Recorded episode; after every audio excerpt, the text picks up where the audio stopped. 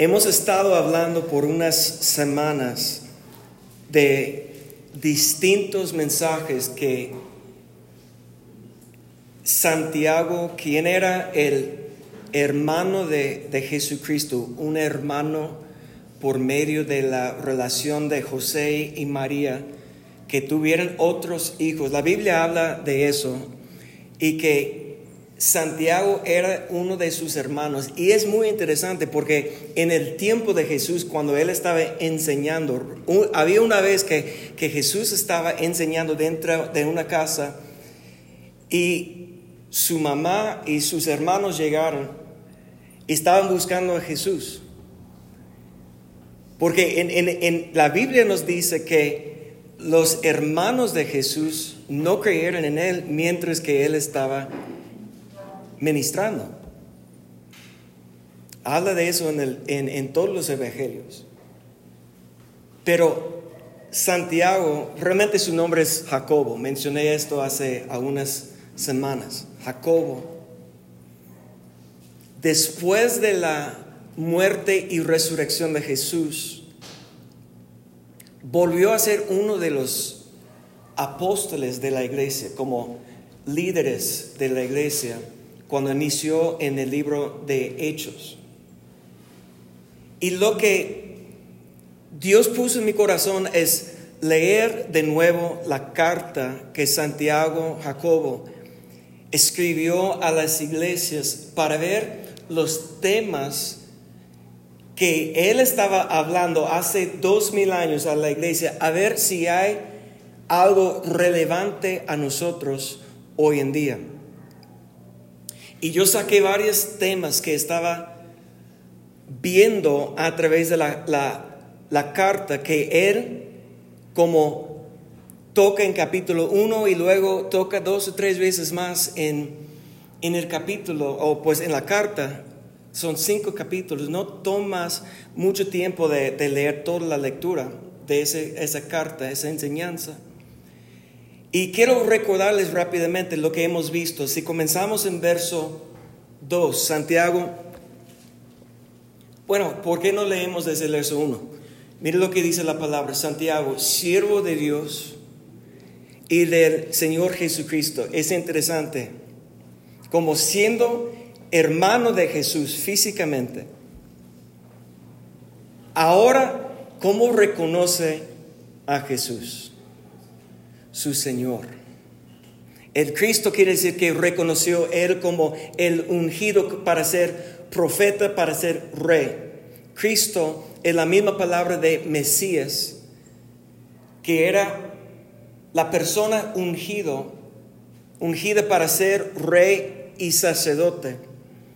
Y Él está reconociendo que Jesús su hermano, que lo vio desde que nació él, Jesús es el hermano mayor, pero viendo a él toda su vida, ahora está diciendo que es el Señor,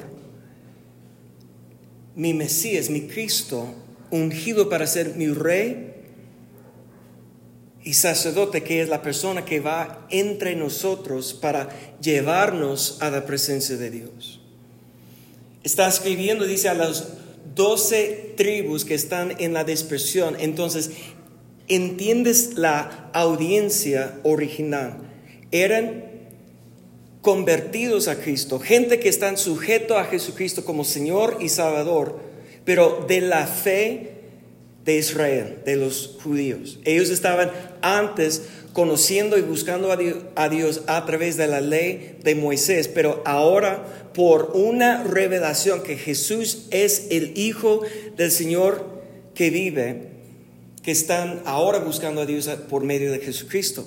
Y vamos adelante, verso 2 dice, hermanos míos, tened por sumo gozo cuando os halléis en, en diversas pruebas, sabiendo que la prueba de vuestra fe produce paciencia. Y platicamos en la, la primera semana sobre la prueba de la fe. Y vimos el ejemplo de Abraham. ¿Cuánto recuerdan? Abraham, que fue probado desde que tenía 75 años y Dios le prometió un hijo pero no recibió el hijo de la promesa hasta que cumplió 100 años. Y lo que veo yo es que prácticamente toda su vida era una prueba de su fe. Si él realmente confiaba en Dios y creyó que Dios existía y que Dios iba a tener el poder de cumplir su promesa, aunque él tenía 100 años, ya viejo, su esposa tenía 90 años y que, ¿cómo será posible? Pero Dios, la Biblia nos enseña que con Dios todo es posible, nada es imposible.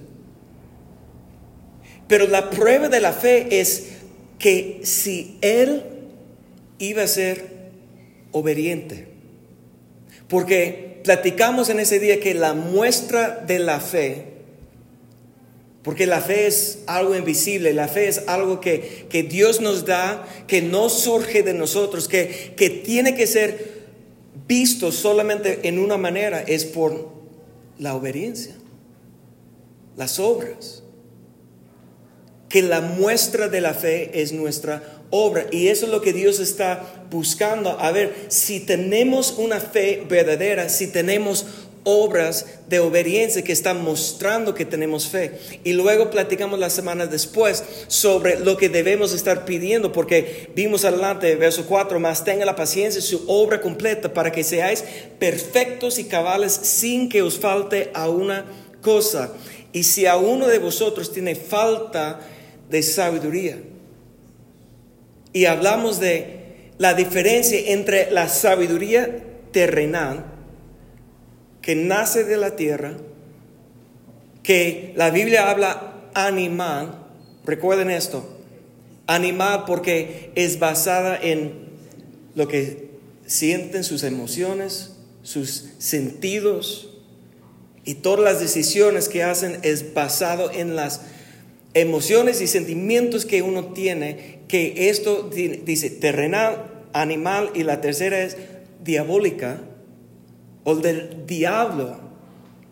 ¿Quién, quién sabe qué significa diablo?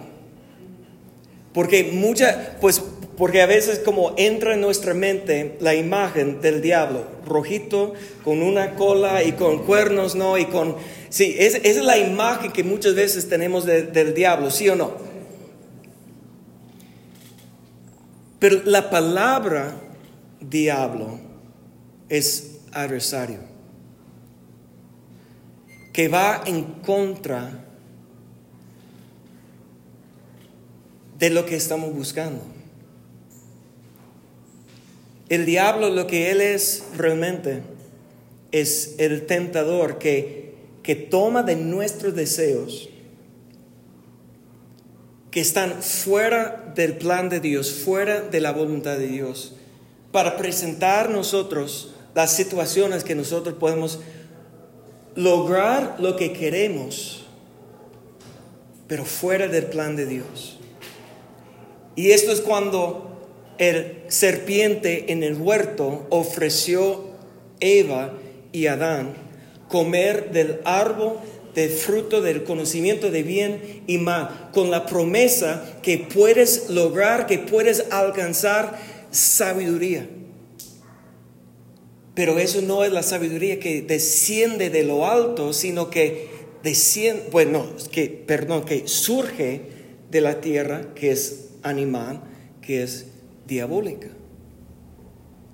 Entonces tenemos que estar buscando nosotros ser hacedores de la palabra, obediente a lo que Dios quiere, pero buscando sabiduría de Dios que viene afuera de nosotros, afuera de la tierra, que viene de Dios. Y luego vimos esto cuando dice en verso 6, pero pida con fe. Eso es lo que Zoe compartió con ustedes la semana pasada que si estamos recibiendo la enseñanza para ser hacedor de la palabra, obediente, que mostrando que tengo fe a través de mi obediencia, buscando a sabiduría de Dios para guiar mi vida. Ahora, cuando estoy pidiendo, tengo que tener la confianza de no vivir una vida fluctuante. de doble ánimo. De un día estoy fuerte, un día estoy buscando a Dios con todo mi corazón, pero pasa algo, una distracción, o afán, o ansiedad, o, lo que sea, y dejo de buscar a Dios. Y vuelvo a mi hábito de dudar, afanarme, distraerme y no sé constante en mi caminar con Dios. Tenemos que tener la fe para ser constante, para que cuando estamos pidiendo de Dios, uno, que está alineado con la voluntad de Dios y dos, que no tenemos duda, confiando en Dios. Ahora, quiero ver porque todo esto está conectado. Recuerden en la, carta original que Santiago escribió a la iglesia, no tiene capítulos, no tiene títulos, no tiene versos, todo es una carta, como él sí está escribiendo todo lo que está en su corazón, pero yo veo que está muy ordenado, que todo está conectado. Entonces, por eso estamos en verso 6, vamos a seguir leyendo que dice, no piense pues que tal haga, que recibirá cosa alguna del Señor. El hombre de doble ánimo es inconstante en todos sus caminos, pero aquí es donde vamos. Verso 9. El hermano que es de humilde condición, gloríese en su exaltación, pero el que es rico en su humillación, porque él pasará como la flor de la hierba, porque cuando sale el sol con calor abrasador, la hierba se seca, su flor se cae y perece su hermosa apariencia, así también se marchitará el rico en todas sus empresas, en todos sus negocios. Vamos a hacer una oración, Padre, en el nombre de Cristo Jesús. Ayúdanos, Señor, recibir el mensaje que tienes para nosotros en este día.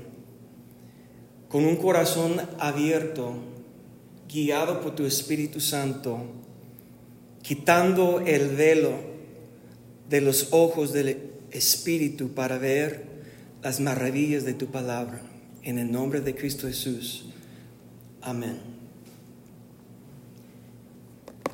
Les mencioné que cuando estaba estudiando la carta, que vi varios temas.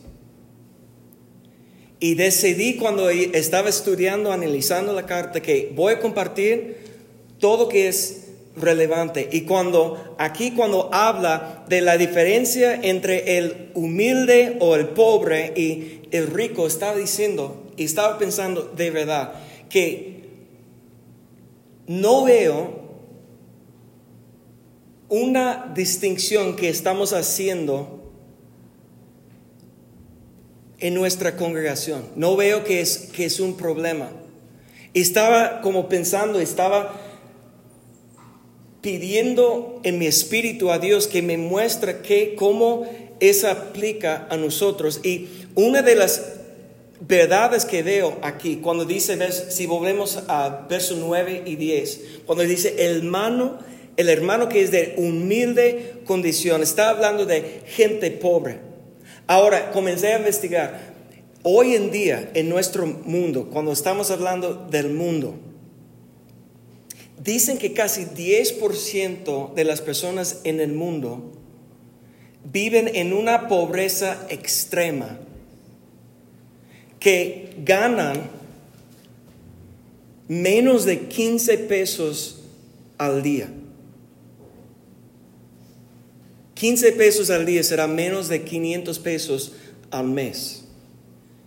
10% de las personas en el mundo viven en esto, pero casi la mitad de la población del mundo, que está ya acercando a 8 mil millones de personas, viven en pobreza, que no tiene lo suficiente para alcanzar comida todos los días, luz para sus hogares medicamentos cuando hay enfermedad. Entonces, cuando, si, si aplicamos esta definición de quién es rico y quién es pobre, todos que tenemos comida, que tenemos hogar, que tenemos luz, que tenemos una manera de transportarnos, sea nuestro carro o, o, tránsito público, lo que sea. Si tenemos eso, si podemos, cuando nuestros hijos tienen enfermedades, comprarles el medicamento que necesiten para superar. ¿Saben cuánto por toda la historia? Que la edad promedio de sobrevivir una vida era como en los 30, 35, más o menos. ¿Y por qué? No era porque tenían falta de, de nutrición o cosas así, pero porque tantos murieron cuando las mujeres estaban dando luz o cuántas mujeres murieron dando luz o cuántos con una infección se cortaron la, piel o algo y, y, entra una infección y que no tienen medicina para curarse, se muere de la infección. Y pensamos eso, que eso fue un problema en la historia. ¿No entiendes que todavía eso está pasando hoy en día? en más de en la población, más de la mitad de la población del mundo, hay una pobreza extrema que todavía existe en el mundo.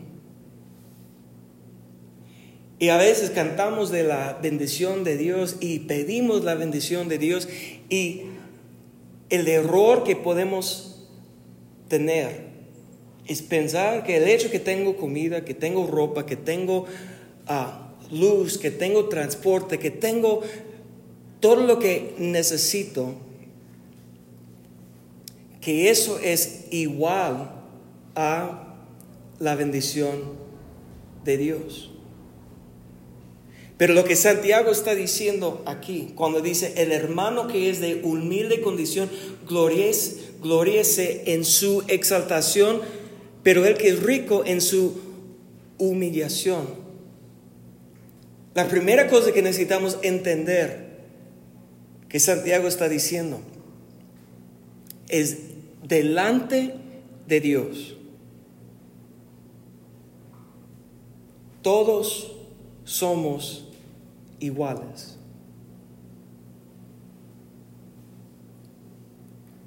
Pablo enseña que en Cristo no hay judío ni griego.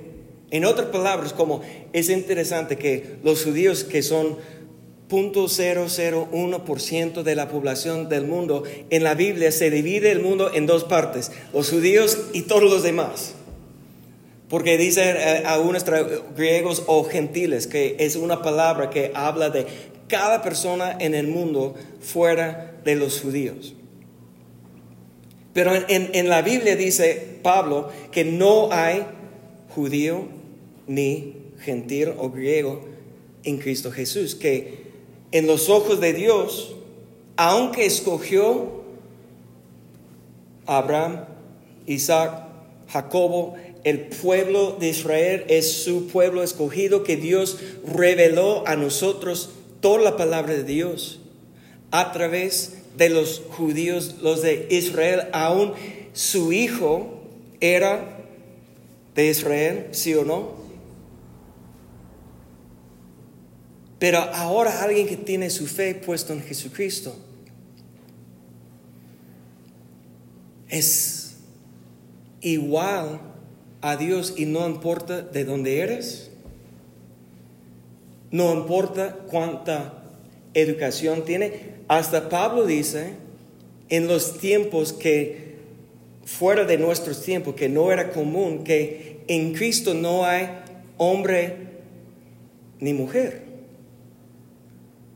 Porque prácticamente por toda la, la historia, los hombres han dominado y sujetado las mujeres bajo de, un tratamiento como inferior a ellos, ¿sí o no?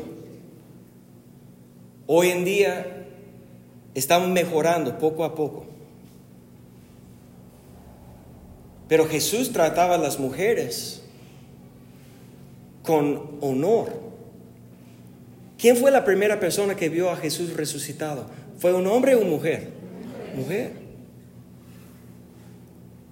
Como, porque en Cristo Dios nos ve a todos iguales. Y lo bueno es cuando dice que el de humilde condición será exaltado y el que es rico o el que se siente exaltado aquí en la tierra será humillado. Eso no quiere decir que, que tenemos que bajar todos de, su nivel, sino tenemos que todos entender que delante de Dios todos somos iguales, todos tenemos la necesidad de buscar a Dios, porque todos tenemos esto en común. Lo que dice en, el, en el verso 11, que todos vamos a desaparecer tarde o temprano. En inglés tenemos un dicho en Estados Unidos que hay dos cosas seguras en la vida, la muerte y los impuestos. ¿Han escuchado esto? Que esas son las dos cosas que, que vamos a morir y vamos a pagar impuestos. Como esas las dos cosas que todos tenemos que experimentar en esta vida. Que todos tenemos en común. Bueno, mínimo tenemos eso en común, que todos vamos a morir. No importa cuánto dinero tienes, no importa cuánta te hace falta, La necesidad que tenemos es para Dios. Ahora, si estos fueron los únicos versos que Santiago estaba tocando ese tema, tal vez no iba a dedicar un mensaje entero para tocar eso, pero es un tema que él sigue examinando y explicando a su audiencia. Entonces vamos a capítulo 2. Porque esto fue un problema en su día.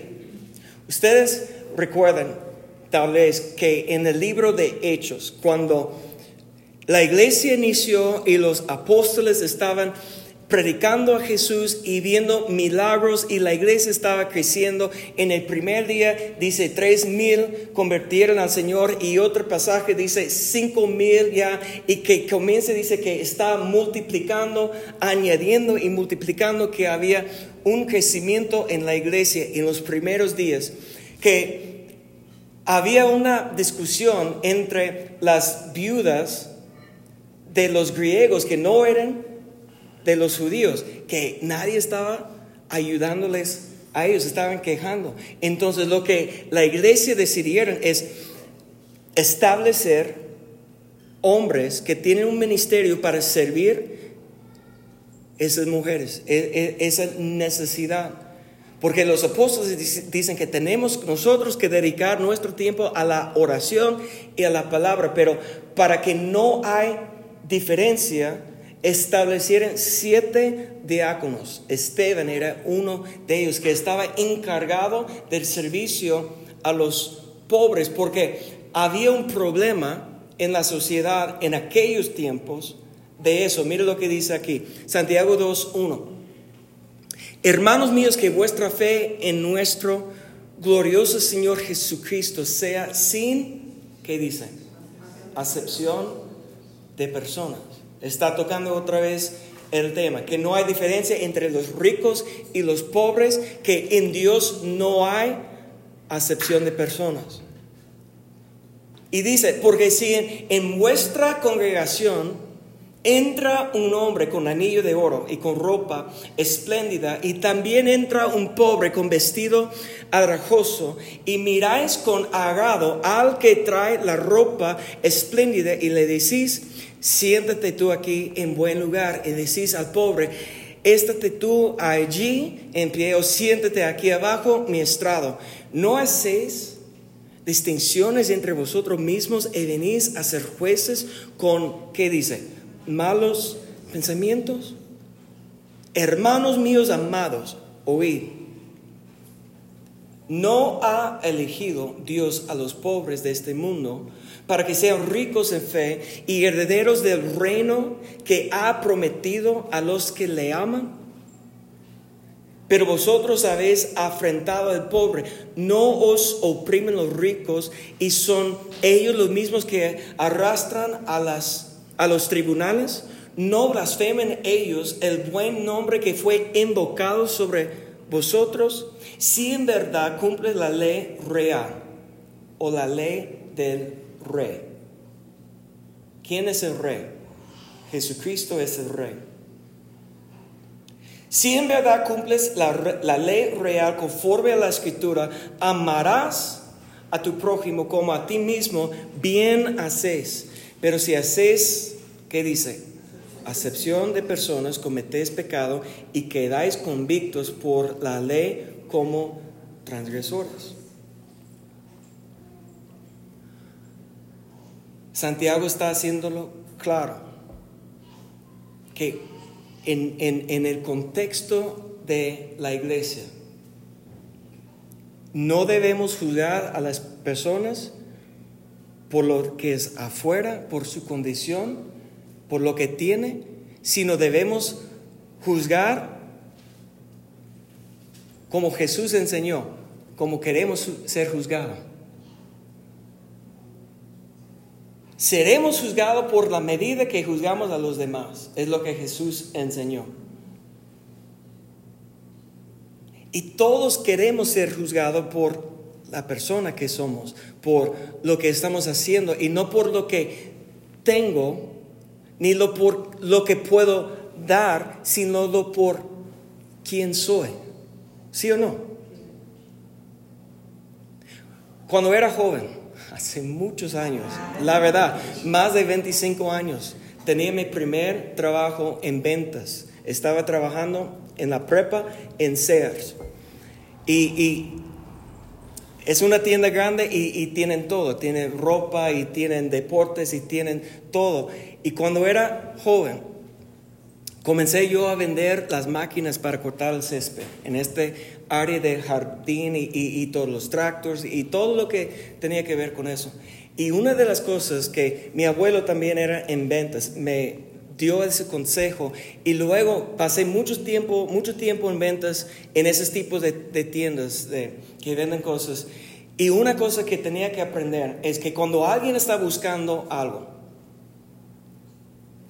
no les juzgas por la ropa que trae.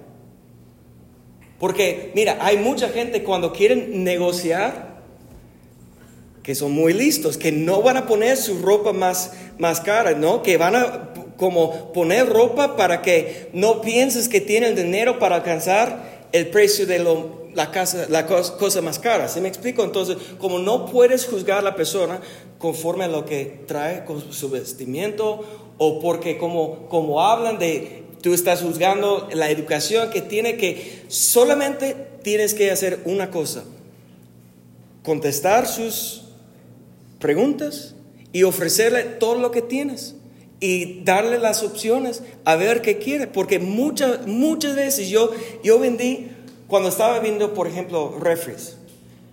Yo viéndolo piensas que ah, van por lo más barato, ¿no? Y no, quieren lo más grande y, el de acero óxido y, todo lo más caro que, existe con toda la tecnología. Y cuando yo estoy pensando que no, y con la garantía y todo. ¿Por qué? Porque estás juzgando por lo que se ve.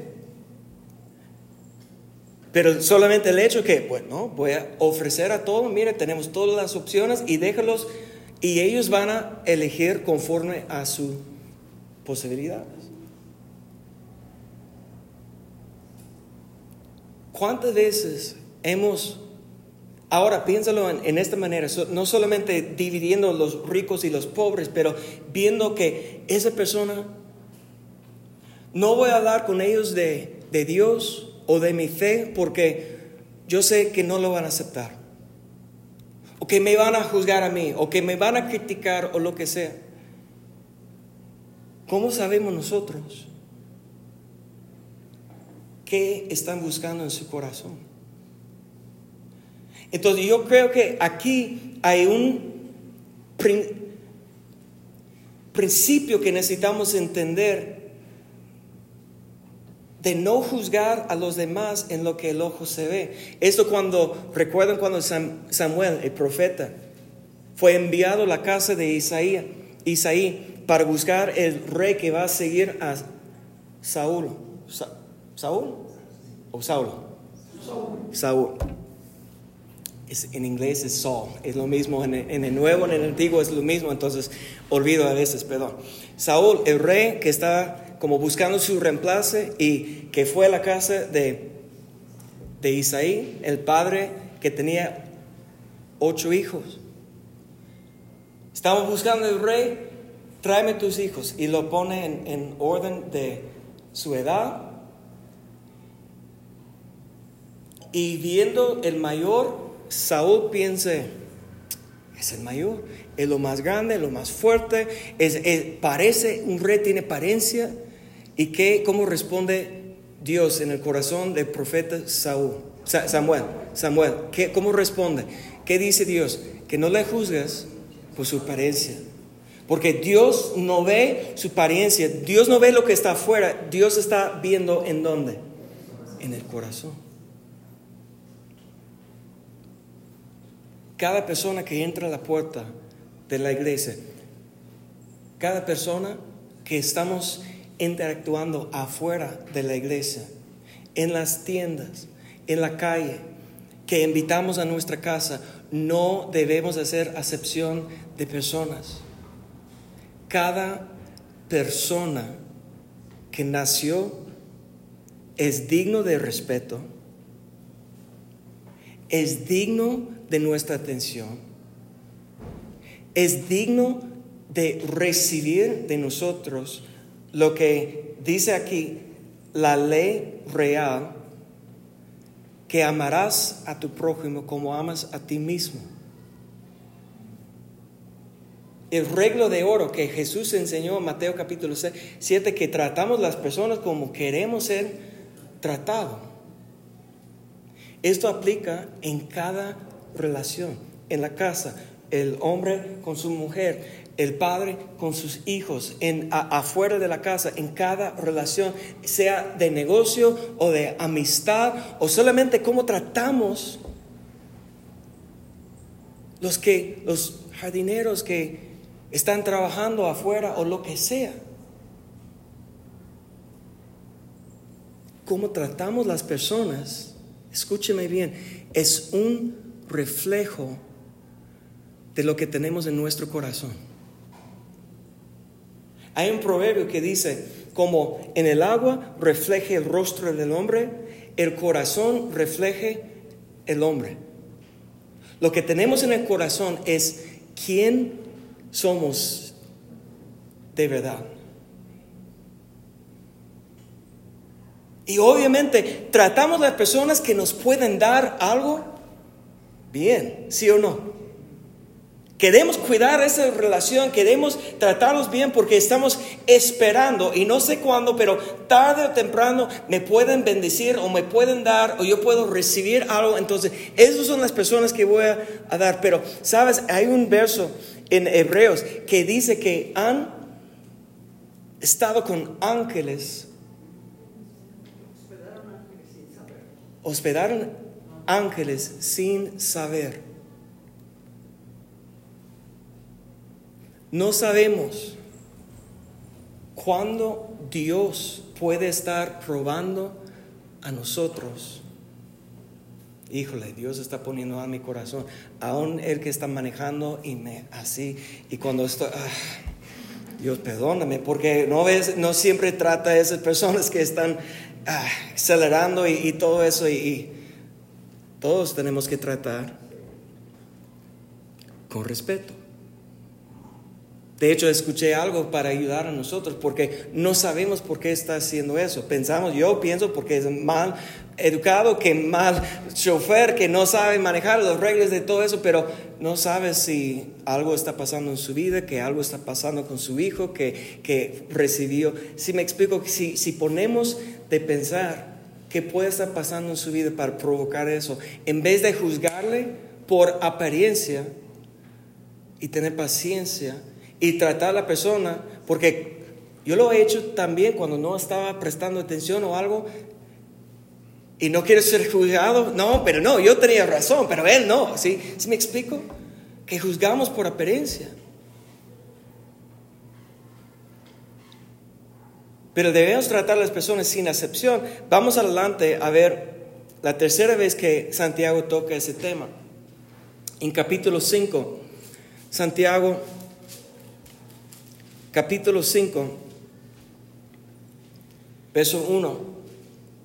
Vamos ahora ricos, llorar, aullar por las miserias que os vendrán ahora. Eso es muy extremo, como Santiago está hablando, como si eres rico, vas a caer, como está poniendo eso. Pero si lo, si, lo pensamos, no hemos todos tener, tenido, hemos tenido altos y, y bajos. No hemos, no, no recuerdo lo que el apóstol Pablo dice que he aprendido a vivir con abundancia y también con escasez. Que Él dice que Él ha aprendido, el secreto de la vida es el contentimiento. Contento lo, con lo que tengo hoy. Pero entendemos que puede pasar cualquier cosa. Lo que yo estoy escuchando en las noticias, que no hay mucha esperanza que no vamos a, vamos a, caer la economía en una recesión y que, que toda la bolsa puede caer y que no hay, hay un congreso que están intentando de hacer otra moneda más fuerte que, que el dólar, que va a cambiar el orden de la economía mundial y todo lo que está posiblemente pasando, y lo que he dicho varias veces, cuando no tienes nada como yo, no tienes nada que, preocuparse, ¿no? Está bien, está mejor no tener nada que, que porque en 1929, en la depresión, cuando se cayó la bolsa en Estados Unidos, ¿cuántos de los ricos están brincando de, de edificios, quitándose la vida porque toda su esperanza estaba en su cuenta bancaria? Vuestras riquezas, verso 2, están podridas y vuestras ropas están comidas de polilla y vuestro oro y plata están enmojecidos y su mojo testificará contra vosotros y devorará del todo vuestro carne y carnes como fuego. Habéis acumulado tesoros para los días postreros. Y aquí clama el jornal de los obreros que han cosechado vuestras tierras, el cual por engaño no les ha sido pagado por vosotros, y los clamores de los que habían cegado han entrado en los oídos del Señor de los ejércitos. Habéis vivido en, mire, esa es la clave, en deleite sobre la tierra y sido disolutos y habéis engordado vuestros corazones como en el día de matanza, habéis condenado y dado muerte al justo y él no es no os hace resistencia. ¿Qué está diciendo Santiago? Realmente lo que yo veo aquí, Santiago está recordando a su iglesia de la enseñanza de Jesús y no vas a tener tiempo para leer todo. Está en Lucas capítulo 16, cuando Jesús está hablando. Y nunca dice que era un parábola, sino dice que pasó un hombre viviendo que era muy rico. Tenía tanta ganancia que dijo, no tengo el espacio suficiente para todo, voy a derrumbar todo y edificar los más grandes y más bonitos. Y dice, mira todo lo que tengo, ya voy a descansar y disfrutar la vida y comer y beber y vivir la vida loca, ¿no? Que ya voy a disfrutar la vida. No sabiendo que el mismo noche Dios iba a llamarle para dar cuentas de su vida. Porque en, en, el mismo tiempo había un pobre Lázaro. No tenemos el nombre del rico, pero el pobre conocemos su nombre, Lázaro, que vivió en pobreza y con enfermedad y con mucha necesidad. Y el rico nunca hizo nada para ayudar a él. Y murió la misma noche. ¿Y dónde fue el rico? Al sufrimiento, tormenta para pagar su deuda que tenía con Dios. Pero Lázaro, que era pobre, ¿en dónde fue? Al seno de Abraham y recibió consuelo. Ahora, necesitamos entender eso. Que no hay, no es un reflejo de santidad la pobreza y no es un reflejo de la bendición de Dios las riquezas.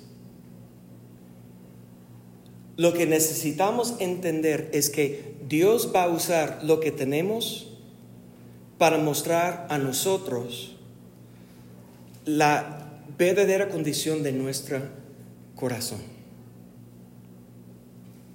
Y una señal que hay un problema en nuestro corazón si estamos maltratando los que no pueden hacer nada para ayudarme a mí. Como tratamos los menores, como tratamos los débiles, como tratamos los que no tienen nada que ofrecerme, es un reflejo que lo que tengo en mi corazón. La paciencia que tengo, la misericordia que tengo, el amor que muestro es la señal si tengo yo el carácter de Dios. Pero si yo veo que no, que Dios me ha bendecido, que no tengo tiempo para esas cosas o, lo que sea, en, en esa soberbia, ¿no recuerdan que Dios resiste a los soberbios? Pero Dios da gracia a quién. Ahora, ¿quién tiene que humillarse? El que se siente exaltado.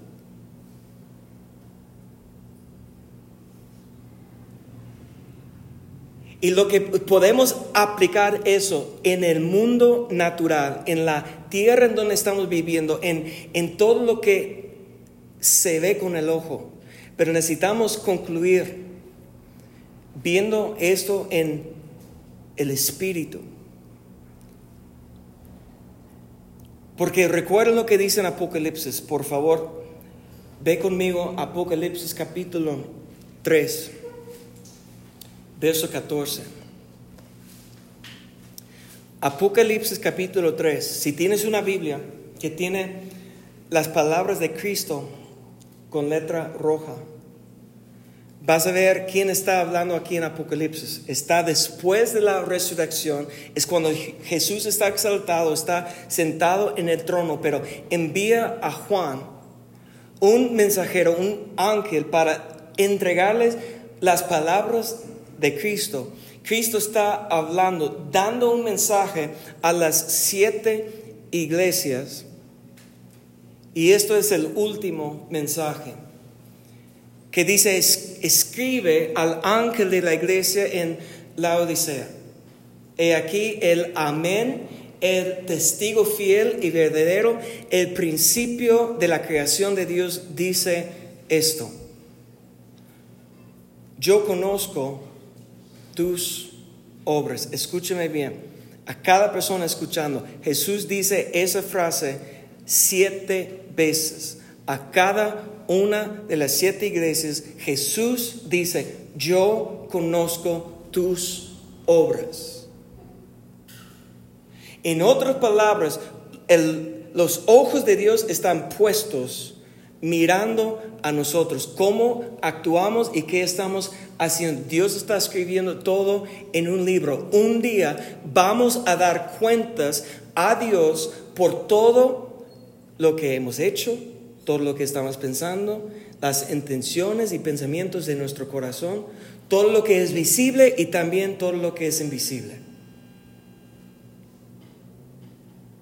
Yo conozco tus obras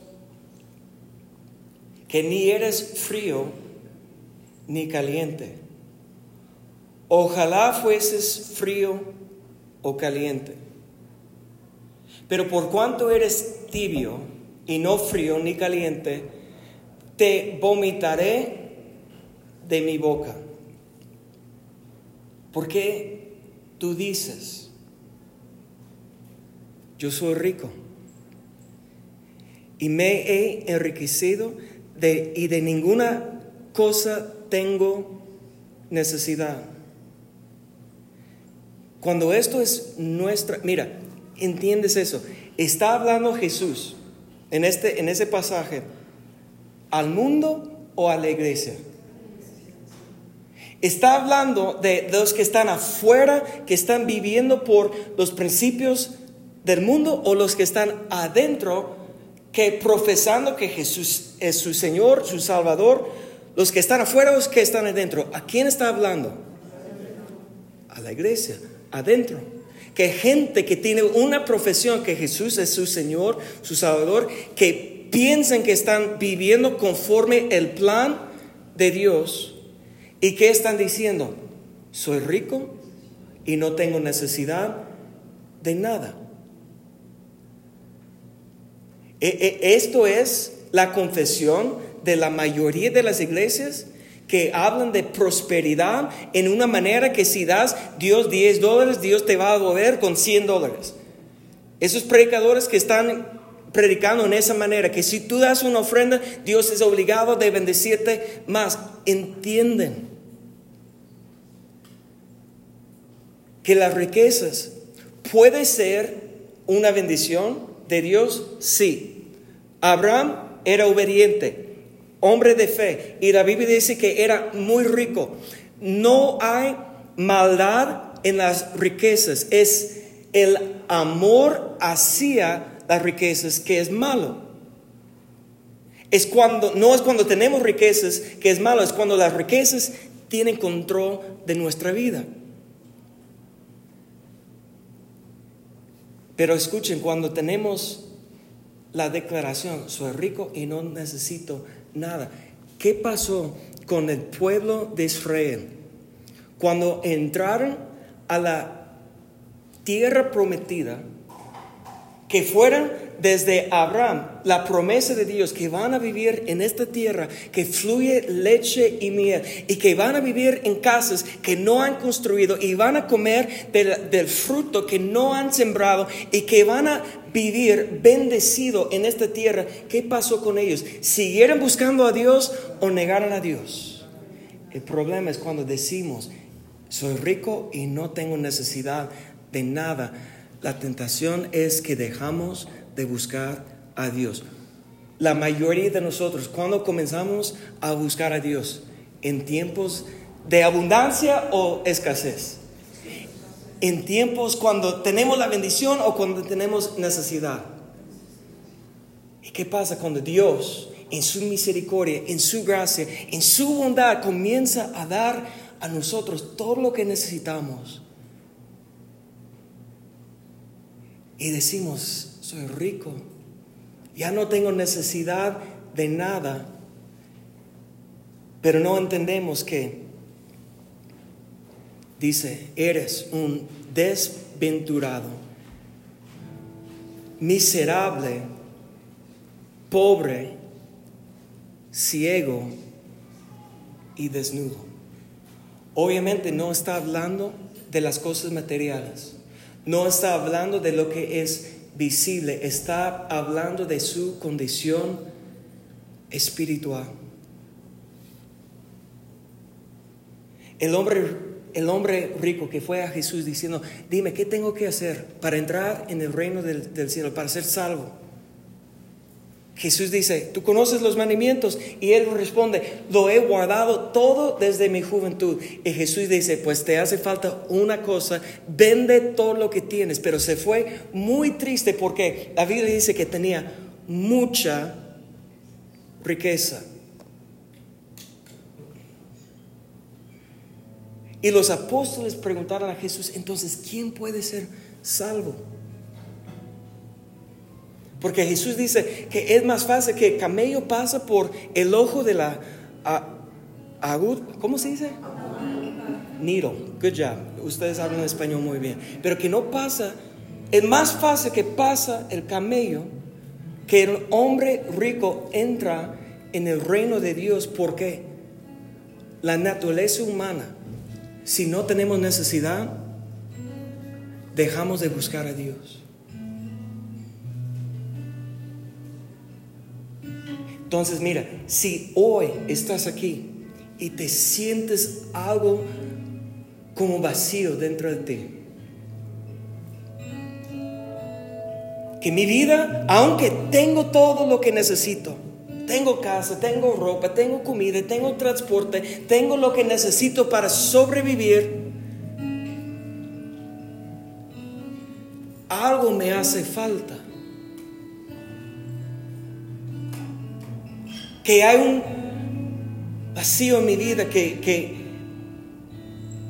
que nada que estoy haciendo es suficiente, que nada que tengo me da felicidad, no siento gozo, no siento placer.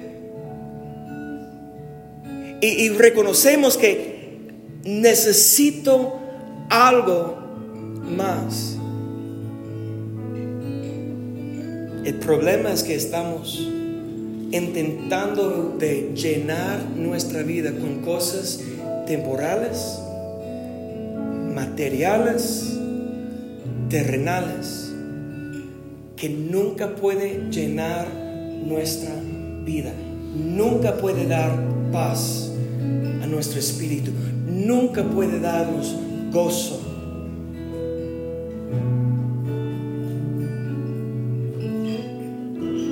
El momento que pensamos que tengo todo lo que necesito, dejamos de buscar a Dios. Pero el momento que reconocemos que nunca puedo ser independiente de Dios, es cuando voy a comenzar a encontrar propósito de mi vida y gozo y paz y una sensación, sentimiento, emoción que ya no me hace falta nada. Pónganse de pie, por favor. Y vamos a cantar esa canción. Que sea nuestra oración en este día. Que Dios lléname con tu espíritu, lléname con todo lo que tú tienes que ofrecerme. Porque he buscado afuera, he trabajado, he esforzado, he hecho tantas cosas en mi vida, intentando de llenar mi vida y no ha funcionado.